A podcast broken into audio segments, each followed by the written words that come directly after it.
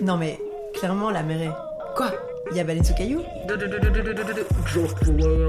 Chers auditeurs, bonjour. Nous sommes Asma et Meredith du podcast Baleine sous caillou.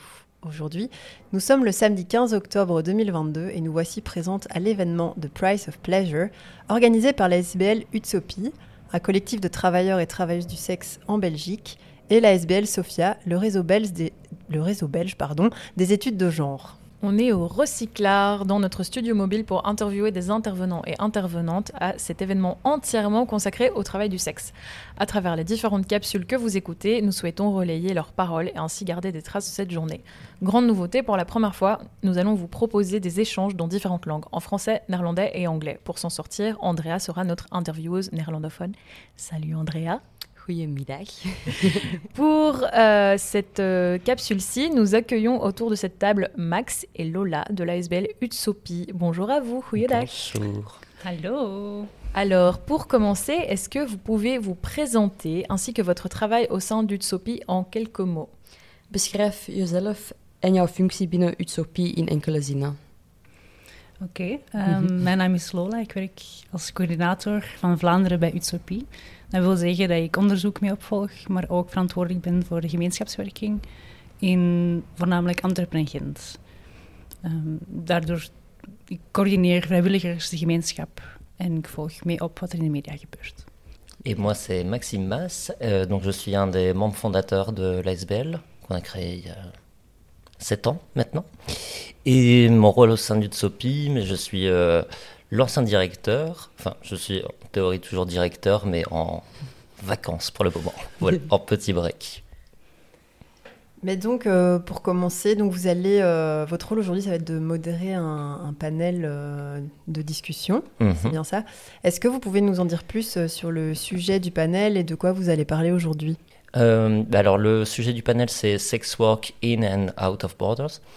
donc, l'idée, c'est un peu de recontextualiser la situation belge avec la décriminalisation du travail du sexe, expliquer aussi ce que ça veut dire, les différents modèles existants, et discuter avec euh, trois intervenantes euh, des questions que ça peut poser en positif et en négatif, et notamment autour des questions de migration et euh, pour les personnes migrantes sans papier particulièrement, voilà, comment la décrime peut avoir un impact positif en Europe et aussi sur ces personnes-là, comment on peut, euh, mais voilà, quel impact ça va avoir et comment on peut faire mieux les choses, quelles sont les prochaines étapes de travail.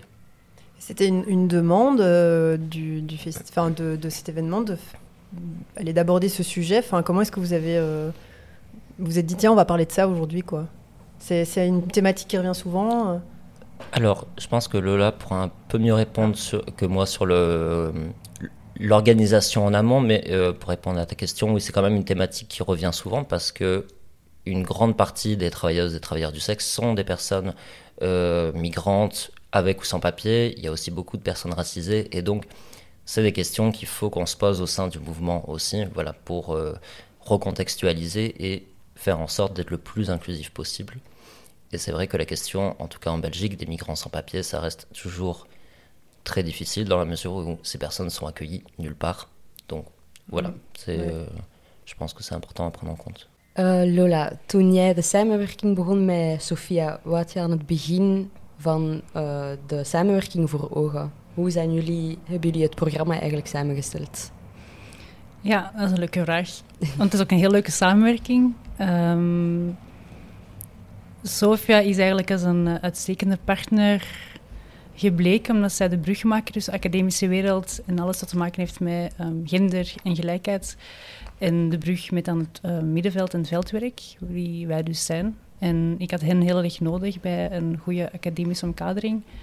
Uh, de thema's die eerst zijn besproken gingen dan voornamelijk over um, intersectionaliteit en de plaats van sekswerk in een vrouwenbeweging of de plaats van sekswerk in feminisme omdat we heel erg benieuwd waren naar de discussies dat ging optrekken, omdat we weten dat er toch nog heel veel feminisme-activisme bestaat, die ervan uitgaat dat sekswerk inherent slecht is of kwaad kan bijdragen. Dus we waren heel erg benieuwd naar die ehm, mogelijkheid. Dan hebben we ook nog een stukje overwogen om te gaan nadenken of, het, of we het kunnen programmeren rond moet ik zeggen, ehm, processen van trauma of ehm, de impact dat een uitsluiting kan hebben op een lichaam en het vasthouden van herinneringen bijvoorbeeld, omdat dat vaak ook een, een heel erg groot tegen, tegenargument is, is dat uh, um, alle sekswerk ontstaat uit een plaats van trauma of bijdraagt tot een getraumatiseerd lichaam. Uh, maar daar is ook heel snel van afgestapt, omdat dat natuurlijk wel van die heel impactvolle uh, thema's zijn die het publiek mogelijk is beïnvloed. Dus bij samenstelling van het programma zijn we eroverheen gekomen dat het heel belangrijk is dat we met heel veel nieuwsgierigheid iets aanbieden waar mensen um, mee kunnen weglopen met een positief gevoel van oké, we zijn eigenlijk heel seksbewust en sekspositief en lichaamspositief. Um, zonder dat te gaan overglamoriseren. We willen de gemeenschap samenbrengen, daarom hebben we besloten om eigenlijk een programma te maken die bestaat uit een, een reeks van workshops die enkel beschikbaar zijn voor sekswerkers, uh, om hen beter te informeren over de thema's die zij hebben aangehaald, belangrijk te vinden en meer over te willen weten. Dus we zijn echt wel de eerste gemeenschap gaan bevragen van wat willen jullie weten, wat willen jullie graag geprogrammeerd zien. En daaruit komt dus uh, digitale rechten en digitale veiligheid, uh, daar een hands-up workshop van. En uh, hoe dat je op een veilige manier met kink en BDSM kunt werken als sekswerker. Wanneer een klant bijvoorbeeld iets vraagt wat jij niet aanbiedt, maar je gaat er toch op in, hoe kun je dat op een veilige manier doen of hoe kun je grenzen beter leren herkennen als sekswerker wanneer een kinkje vraag komt. Of misschien weet het wel leuk, hè, maar weet ook niet hoe het moet doen. Um, en dan ja, zelfdefense, zelfverdediging, maar ook op een verbale manier. Hoe kun je eigenlijk op een veilige manier grenzen communiceren of aankondigen dat je misschien een, uh, een SOA hebt of dat je um, trans bent of moeilijke thematieken kunt aanbrengen aan klanten en eigenlijk daar een beetje op kunt anticiperen. Um, dus die insteek hebben we heel erg gehad en um, we zijn ook ja, we zijn recentelijk gedecriminaliseerd in België. Uh, super fijn, heel, heel spannend en zijn nu bezig met het arbeidskader uit te werken en daarom wilden we eigenlijk ook een, een, heel duidelijk behapbaar thema aanbieden aan het grotere publiek die misschien niet goed begrijpt wat een decriminalisatie inhoudt in verschil met legalisatie. Dus dat eigenlijk een beetje gaan illustreren. Met dan ook de grote nadruk op um, ja, ongedocumenteerde werkers en wat dat dan voor hen mogelijk kan betekenen in de toekomst. Onszelf misschien ook wat kritische vragen stellen over hoe gaan we er eigenlijk mee pakken. Wetende... Ik zou graag ergens op willen inpikken. Ja. Uh, kan je anders het, uit, allee, het verschil uitleggen tussen decriminalisatie en legalisering? Ja, dus wat er nu gebeurd is, is dat derde partijen betrokken bij het sekswerk gedecriminaliseerd zijn. Sekswerk op zich was niet gecriminaliseerd of niet illegaal. Je mhm. mocht eigenlijk al lange tijd als sekswerker werken, als zelfstandige dan. Um, maar het werd dus heel moeilijk om op een veilige en georganiseerde manier te werk te gaan, omdat je geen bankrekening kon openen. Want de bankmedewerker zou mogelijk kunnen bijdragen aan uh, jouw winst als sekswerker, wat dan een soort van pooierschap was gezien, of uh, een boekhouder vinden die je kon helpen bij een veilig overzicht behouden, uh, was ook heel moeilijk, want die konden dan mogelijk ook aansprakelijk zijn voor het helpen van sekswerkers. Een B&B huren om een veilige locatie te vinden om te werken was heel moeilijk. samenwerken met een collega over de veiligheidsredenen ging ook niet, dus het werd eigenlijk heel erg moeilijk gemaakt. En die mensen zijn dus gedecriminaliseerd. Dus uh, het is eigenlijk gewoon wel mogelijk nu om als sekswerker uh, gewoon een appartement te huren of een bankrekening te openen zonder repercussies. En eerder nog, als nu iemand jou die toegang zou weigeren, dan worden ze eigenlijk, uh, zoals een bankeigenaar zou zeggen, nee, je mag geen rekening, dan kan die daar nu wel gevolgen van ondervinden, omdat dat een ongelijke um, behandeling is. Um, ja, legalisering er zijn systemen die, die al in werking zijn, maar ook blijken niet altijd heel goed te zijn. De staat komt eigenlijk in als een soort van controleorgaan. En het blijft nog steeds een heel een veilige manier van werken. Er worden heel veel criteria opgelegd waar je moet voldoen als sekswerker. Waardoor je eigenlijk nog steeds kunt verdwijnen onder de, de marges als je er niet aan voldoet. Um, dus dat is zeker niet iets waar we naartoe willen bewegen, waarbij er nog steeds heel veel controle en uh, overzicht gebeurt en wordt uitgeoefend op sekswerkers. Um, dus heel spannend. En de decriminalisatie betekent dus dat we nu aan het bekijken zijn op welke manier dat, ja, een tussenstatuut bestaat of je als werknemer eigenlijk te werk zou kunnen gaan. Want dat is nu heel erg onduidelijk. Een arbeidskader betekent dus richtlijnen die dat je kunt volgen of iemand waar je mee samenwerkt kan volgen om een veilige werkomgeving te garanderen. Heel, heel, heel spannend. Ja, Ja. inderdaad. Ja. Kunt u aan ons ook iets meer vertellen over de workshops rond digitale sekswerk? Ehm, ik even nuanceren. Het, ehm, zijn eh, workshops rond digitale veiligheid, dus niet per se rond digitaal sekswerk, zoals cammen of ehm, porno of zo. We gaan ervan uit dat sekswerkers eigenlijk gewoon noodgedwongen apps en online platformen moeten gebruiken, um, ook om afspraken te regelen in persoon, dus niet enkel voor digitale werk. En dat er heel veel onwetendheid en onhandigheid bestaat over hoe dat je eigenlijk goed kunt beveiligen, digitaal. En ik kijk naar mezelf en ik heb nu heel veel kennis, maar ik heb nog niks toegepast. Eh, ik weet het eigenlijk allemaal al, ik heb het al neergeschreven, maar ik, ja, kijk, eh, ik, ik gebruik nog steeds ver- verschillende devices en ik heb mijn profiel op alle twee mijn telefoons bijvoorbeeld, wat eigenlijk een heel stomme manier is van Echt? nadenken. Ja, maar ik denk ah, ik ga dat allemaal uitleggen aan mijn gemeenschap, maar ik pas dat zelf niet toe. Dus het gaat, het gaat ook niet echt over digitale rechten, want daar zijn we, eh, weet ik ook nog niet heel veel over, maar het is, ehm, je moet het een beetje zien als een, een digitale hygiëne die je kunt toepassen als sekswerker. Waar kun je op letten? Welke eh, browsers kun je beter wel en niet gebruiken? Wat is een VPN? Hoe gebruik je die? Wat zijn encrypted manieren van communiceren? Welke voorbeeldmails bestaan daarvoor?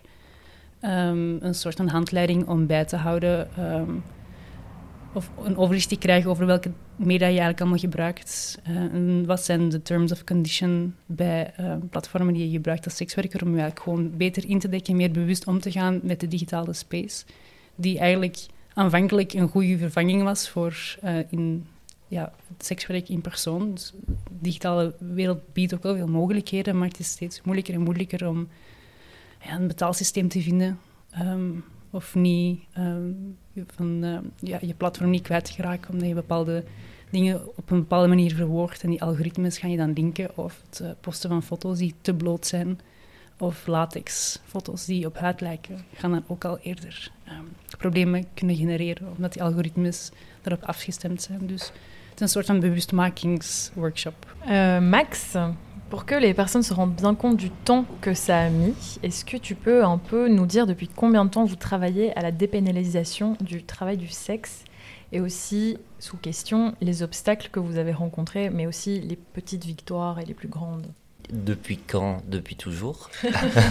Merci Euh, non, mais, euh, bah, pour Utsopi depuis la création, en tout cas en tant que, en tant que groupe. Donc depuis 7 ans, ça a toujours été une des revendications premières d'Utsopi.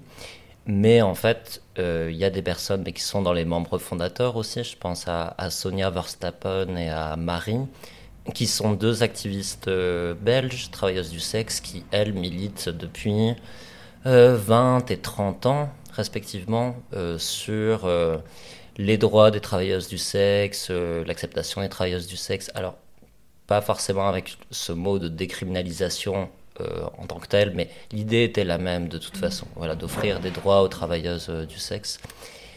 Et pour l'aspect historique, le mouvement des travailleurs du sexe existe depuis euh, une cinquantaine d'années maintenant, en tout cas en Europe. Voilà, donc c'est long. Enfin voilà, ça fait très très longtemps.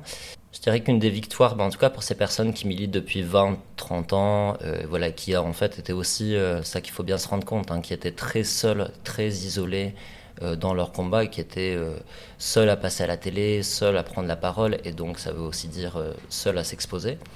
Donc voilà, c'était quand même un, combat assez solitaire et difficile. La création d'Utopie, c'était déjà une victoire en soi de, de, voilà, de pouvoir créer un collectif de travailleurs du sexe, même si ça s'est pas fait euh, sans difficulté, je dois dire. Après, des difficultés, mais sur la dépénalisation, euh, il y en a eu, euh, il y en a eu beaucoup. Ben, il y a déjà eu toute l'idée de faire comprendre aux personnes qu'est-ce qu'on voulait dire par dépé- dépénalisation du travail du sexe, parce que voilà, c'est pas forcément toujours très clair, et aussi de faire comprendre quel est le système légal qui existait autour du travail du sexe, et en fait même euh, les politiciennes, politiciens qui, travaillaient sur ces matières-là ne savaient pas forcément euh, de, quoi il, de quoi il en retournait, c'était quoi les obstacles euh, particulièrement. En fait, en Belgique, il y a plein de gens qui pensaient que c'était dans, la mesure où il y a déjà des bordels et des, quartiers rouges, etc. Beaucoup de gens pensaient que c'était légal et qu'il n'y avait aucun souci. Mais bon, non, en fait, c'était pas, pas tout à fait ça. Et ben, des gens qui nous ont mis des bâtons dans les roues, il y en a quand même eu un paquet. Euh, oui, il y a beaucoup de gens qui nous aiment pas. Balance. Euh, oui, alors j'ai les noms, attendez. Euh, non, je ne vais pas citer les noms, pas tous en tout cas. Ça serait long. Ça serait long. Non, mais il y a eu des résistances hein, dans, dans les mouvements militants parallèles avec qui on voulait faire alliance. je pense que bah, dans, dans les milieux LGBTQIA, ça s'est plutôt bien passé, même s'il y avait quand même quelques résistances ne serait-ce qu'à parler de travail du sexe, déjà, avant, même de parler de décriminalisation, le simple fait de parler de travail du sexe, c'était dérangeant.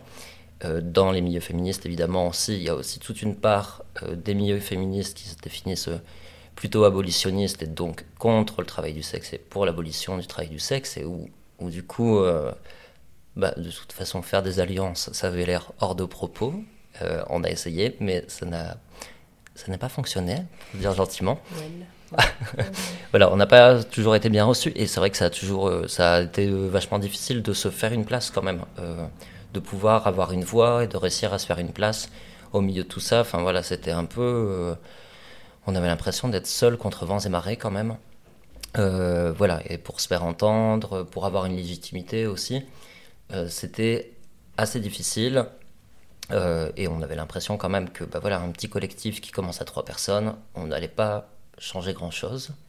Bon, finalement, si. Mm. Donc, super.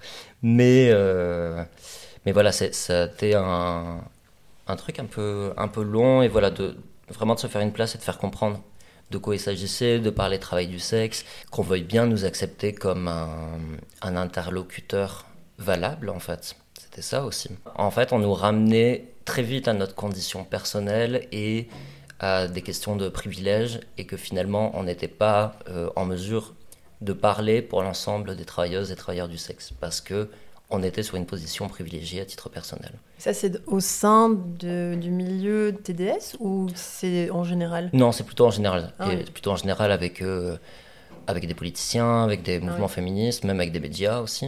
Euh, voilà, qui, en tout cas, moi, oui, je m'en souviens d'une qui ne s'était pas gênée de me dire bah oui, mais vous avez 26 ans, vous êtes un homme du coup, vous pouvez pas parler de travail du sexe.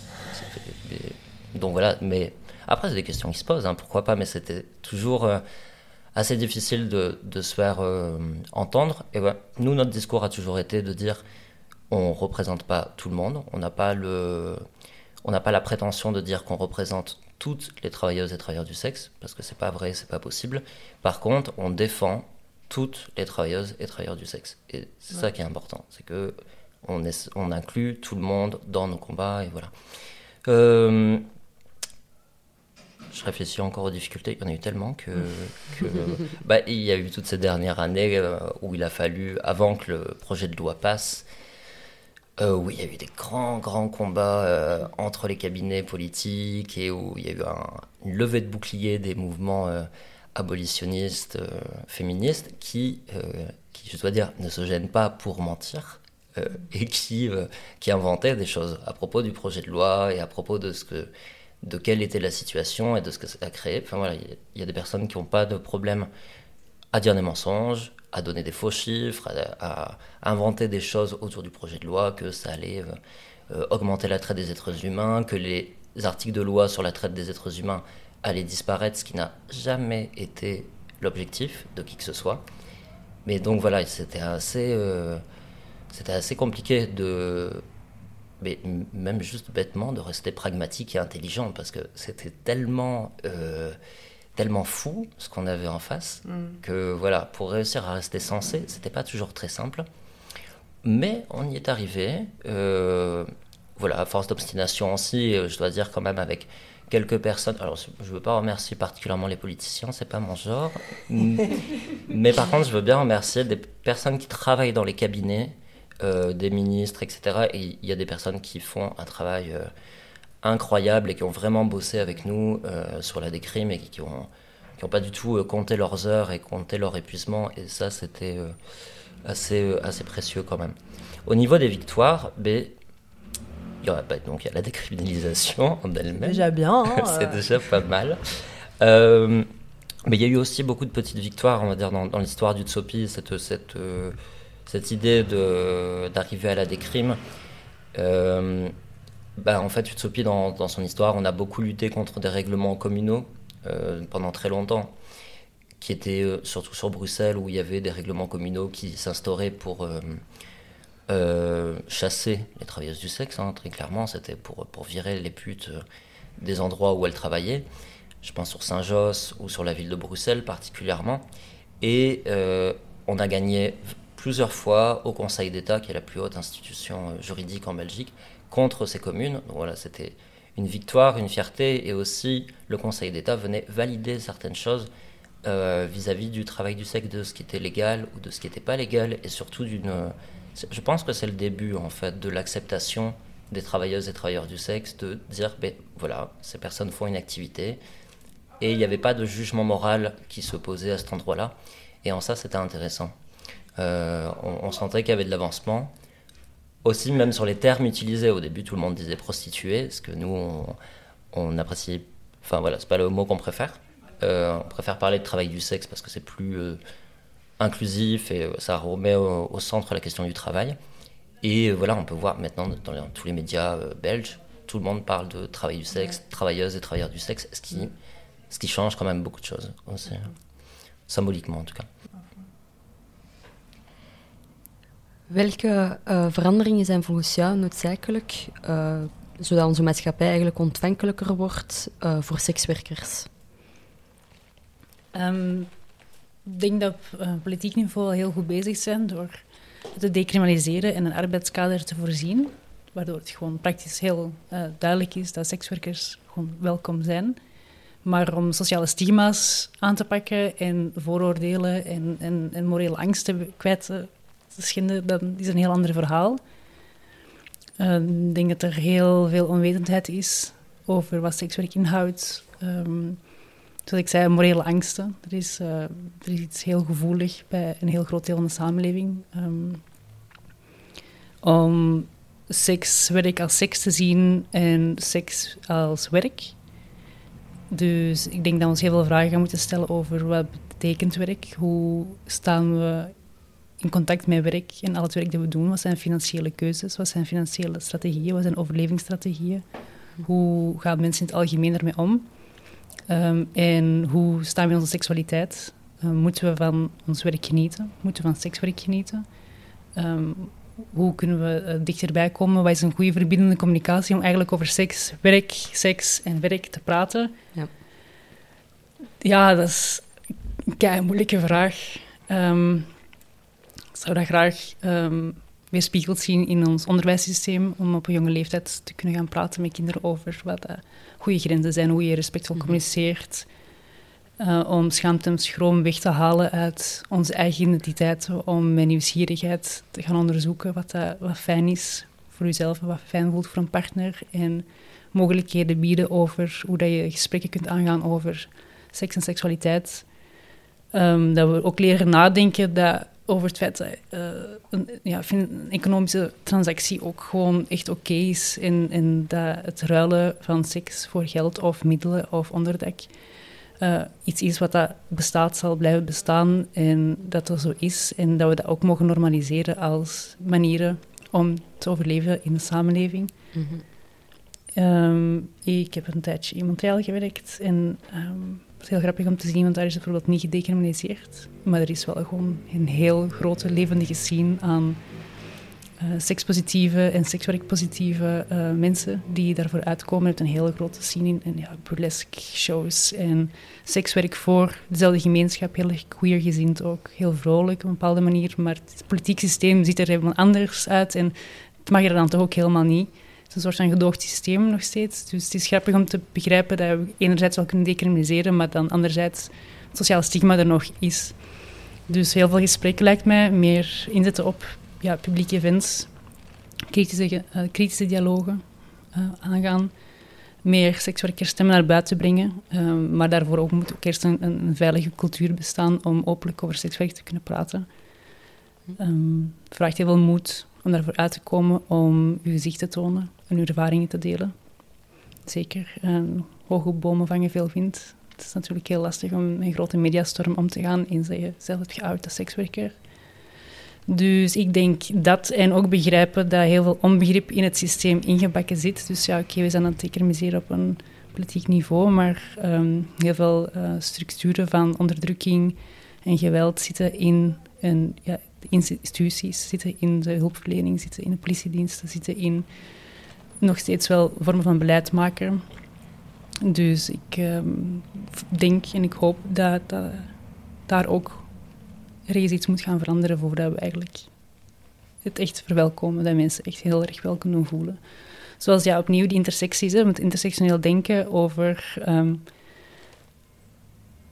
hoe dat we elkaars verschillen zo goed mogelijk kunnen vieren. Begrijpen dat sekswerk een heel grote diverse groep is aan mensen met heel verschillende identiteitskenmerken, maar ook begrijpen dat op de intersecties ook heel veel factoren meespelen waardoor mensen zich uh, worden uitgesloten of, systemen van geweld bestaan.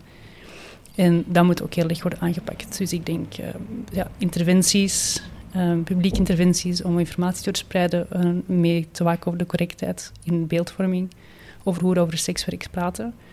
En dan ook interventies om um, mensen en diensten beter op te leiden over hoe een trauma-geïnformeerde hulpverlening eruit ziet. Uh, ja, politiediensten opleiden in hoe dat je goede interventies kunt doen. Allee, goede interventies, een menselijke interventie. Um, klanten zo proberen opleiden over hoe dat je kunt voorbereiden op een, een respectvol prostitutiebezoek of zo. Ja. Ja. Um, ja, er is nog veel werk aan de winkel. Juist zeggen, ja. veel werk aan de winkel. Ja, ja, ja. Maar we gaan er raken. We gaan een kaartje raken. Voilà, kijk wel zien. Ja. en um, hoe kunnen we de strijd voor uh, de rechten van sekswerkers verdedigen zonder sekswerk te glamoriseren, natuurlijk? Uh, zeker als we rekening houden met het feit dat het geen evident beroep is, zoals geen enkel beroep. Geen enkel beroep is evident. En ook zijn negatieve kanten daarin kent. Ja, dan is het uh, rechtelijk kader, dus het aanbieden van arbeidskader, ja. gewoon heel duidelijk om, um, ja, als je geen arbeidskader hebt om op terug te vallen, kun je ook geen rechten afdwingen. Dus uh, wat gebeurt er als je in een gedoogbeleid uh, COVID gebeurt? En ja. ja. kun je dan een financiële steun trekken? Nee, niet echt. Ja, armoede is ook een vorm van geweld. Dus uh, dan zitten we daarmee. Uh, dus ik denk door het, uh, het, het, het, tastbaar maken van wat de rechten zijn en hoe lang mag je werken per dag. Ja. Wat is een goede ergonomische um, werkhouding? Um, kunnen derde partijen um, rijk worden aan het managen van sekswerk?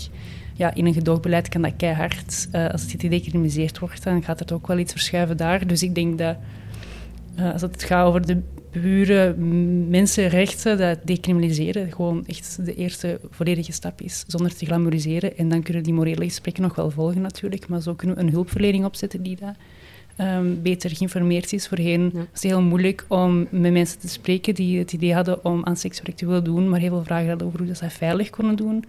Dat was eigenlijk niet mogelijk. Die gesprekken konden niet aangaan. Nu kunnen we wel meer inzetten op het informeren over gezond en veilig sekswerk, waar je op kunt letten. Um, zoals met alle um, systeem van decriminalisatie gewoon een betere hulpverlening mogelijk is. Ja. Je kunt een sociaal recht opbouwen. Voorheen kon dat niet. Uh, laat veel ruimte over eigenlijk maar, voor... Ja, ja om mogelijkheden. Ja. Je, kunt, je, kunt, je kunt rechten afdwingen en hetzelfde ook met ongedocumenteerde werkers, die, en zeker dan werknemers, die worden beschermd via een arbeidskader. Maar zolang er geen arbeidskader is, kun je als ongedocumenteerde mm -hmm. werker niet ja, die rechten gaan afdwingen. Er zijn zo bepaalde ja, op loon, uh, zwangerschapsverlof, um, al die basis. En van dingen die we vanzelfsprekend nemen, kun je pas afdwingen op het moment dat je een arbeidskader hebt om naar te refereren. Dus ja, in de horeca is dat ook heel duidelijk, hè, wat je dan wel en niet kan doen, of als je als masseuse werkt of zo. Dus um, vanaf dan denk ik dat we zeker op een basisniveau daarover kunnen gaan, uh, gaan waken. Ja. En gelukkig dat die stap dan gezet is. Ja, ja, ja. ja. ja. Ja, toch? Maar keihard. ja, ik kijk er naar uit. Ja, en het ja, glamoriseren, dat blijft, moeilijk, dat blijft moeilijk. En ik denk, ja. wat je gewoon moet begrijpen is dat um, je zo goed mogelijk iedereen vanuit zijn eigen context en situatie benaderd. Er is echt niet één sekswerkerprofiel. Sekswerk is een term die we gebruiken om heel veel verschillende jobs en heel veel verschillende situaties en heel verschillende motieven en um, profielen te beschrijven. Het is echt heel lastig om over sekswerk te spreken, want we spreken nooit voor één hele groep.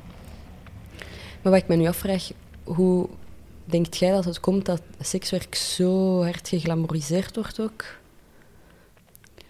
Ja, dat hangt misschien vanaf met welke bubbel je bezig bent of zo. Want sommige mensen glamoriseren het dan wel heel erg. Ja, en dan... En dan gaat het dan over mensen die veel verdienen op een korte tijd. Maar dan gaat het er ook niet over hoe uh, zelfmanagement je eigenlijk moet zijn. Je moet je afspraakjes maken, je moet uh, jezelf kunnen verkopen, je moet goed met klanten kunnen omgaan, je moet een service bieden. Um, je moet een gesprek kunnen herleiden naar de overdracht. Je moet kunnen begrijpen hoe dat je daarin beschermt. Dat is eigenlijk super moeilijk. Mm -hmm. uh, het is gewoon heel veel zelfstandig werk. Het is echt niet gemakkelijk. Um, ja, dat wordt dan geglamoriseerd of er wordt uh, uitgegaan van een soort van bimbo bimbo-gedachte, dat mensen gewoon dat maar doen om, om snel geld te verdienen. En er is gewoon heel veel controle op lichamen, heel veel controle op uh, wat iemand wel en niet mag doen met geld als ze met sekswerk bezig zijn. We staan er niet bij stil wat uh, een uh, universitaire docent doet met hun geld. Als ze mm -hmm. hun, hun, hun, loon uitbetaald krijgen, daar gaan we niet bij stilstaan of gaan niet stilstaan bij, of misschien minder snel stilstaan bij het... Um, het uitbundig druggedrag bij horecapersoneel of zo. Er is een grote focus op seks, werk en seks. Omdat seks iets heel gevoelig is. En natuurlijk kan dat heel veel thema's aanraken van... Uh, ja, we begrijpen allemaal hoe kwetsbaar dat, dat kan zijn. Dus ik geloof ook wel dat we dat voorzichtig moeten, moeten kunnen benaderen. het probleem is gewoon dat ja, het glamoriseren, één ding, maar dat gaat ook over een soort pathologie pathologiseren van ja, we lichaam en vrouwen. um. Ik denk, iedereen die het zomaar glamoriseert, uh, is gewoon heel naïef. En waarschijnlijk niet onderbouwd en zou misschien beter even een paar boeken lezen of zo. Si je pouvais ajouter quelque chose sur la, la glamorisation, euh, oh oui, travail du sexe. Ok, super.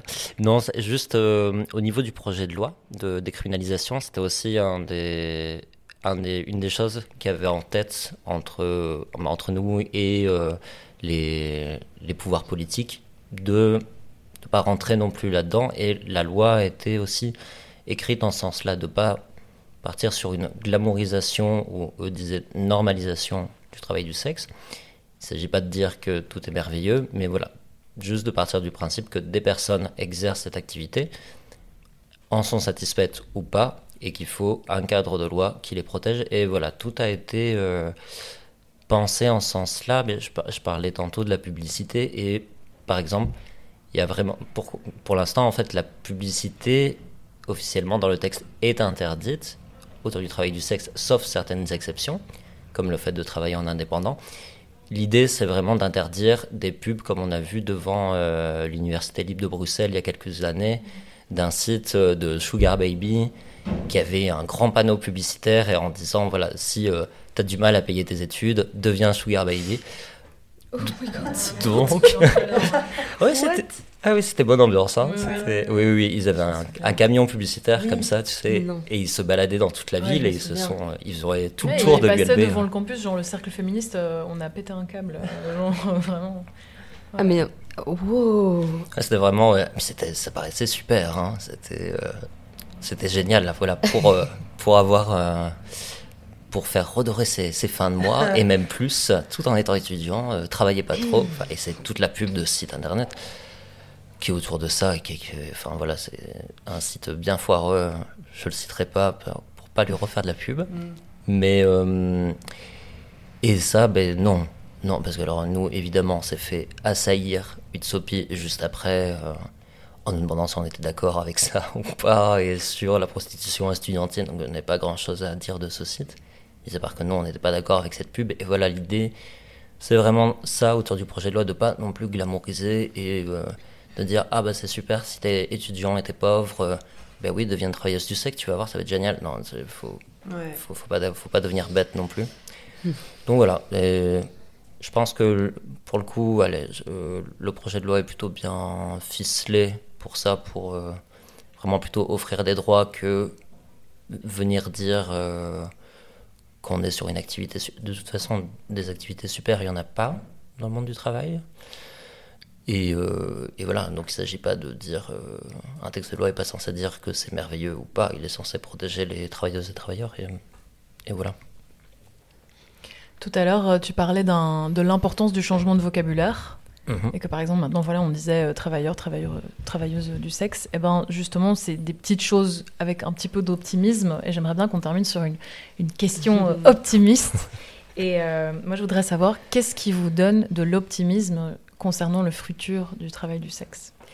Wat geeft uh, jullie een boost aan uh, positiviteit en vertrouwen rond de toekomst van TDS? Ooh. Who's first? let's go. Let's uh, boost. Uh, I think um, the the reason. Oh, maar nu kan het in het Engels aan beginnen. uh, drietalig. Wauw. Ja, drietalig. Um, uh, een persoonlijk een boost die ik heel erg heb gevoeld is de uh, belangstelling en steun die dat we uh, krijgen in, binnen België, maar ook uit andere landen. Mensen die heel erg benieuwd zijn, ons feliciteren met wauw, fantastische decriminalisatie. En dat je voelt dat dat eigenlijk wel heel veel hoop geeft voor andere uh, collectieven en sekswerkers. En mensen die ineens zijn beginnen nadenken over wow, hoe kan het dan zijn voor ons? Wat is ons politiek systeem? Hoe zijn wij aan het werk? Um, en dat het ook ineens terug heel erg gaat over, ja, oké, okay, België is gedecriminaliseerd. Er is nog heel veel werk aan de winkel. Het is nog niet in actie natuurlijk. Maar um, ik voel dat er heel veel positiviteit is in terug het, het, uitdelen van informatie en, en, bronnen en tips om ook andere mensen terug aan het werk te zetten, om zo hard mogelijk te werken voor de situatie waar ze in zijn. En het is heel fijn om in die uitwisseling te zitten. Op een bepaald moment bent je aan het werken en je activisme aan het onderhouden en dat is goed en dat is leuk, maar als er zoiets gebeurt, dan is all eyes on you en mensen zijn gewoon nieuwsgierig. Wat is dat en hoe werkt dat en wat kan er nog beter en wat gaat er veranderen en wat gaat er hetzelfde blijven.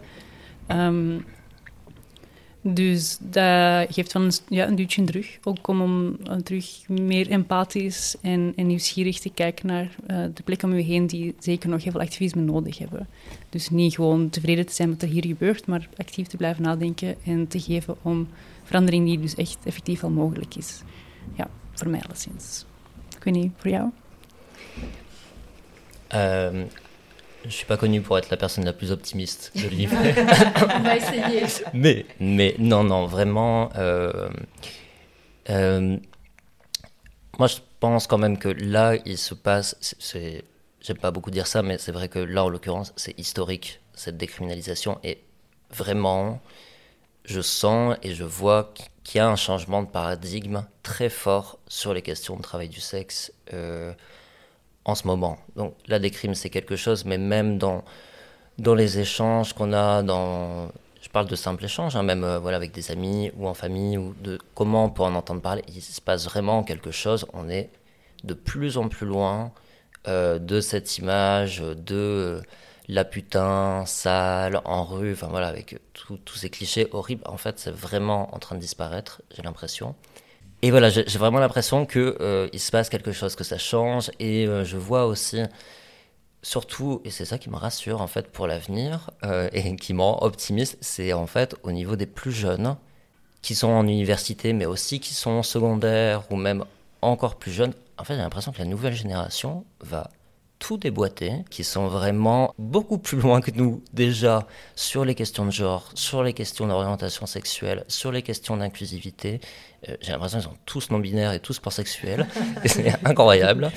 Et, euh, et, non, et vraiment, j'ai l'impression que ce qui arrive après est plutôt hyper positif. Alors, malheureusement, le monde dans lequel il débarque n'est pas hyper positif, mais j'ai l'impression qu'il y a quand même moyen que les choses changent réellement. Et, euh, et en ça, c'est super. C'est vrai que euh, moi, pour, au niveau de la décrime, à titre personnel, voilà, ça fait, euh, je pense, 15 ans que je milite, 10 ans autour des questions de travail du sexe. Et quand on milite, souvent, on a l'impression de, de, de, faire de la survie, en fait, de, de venir mettre des pansements par-ci, par-là.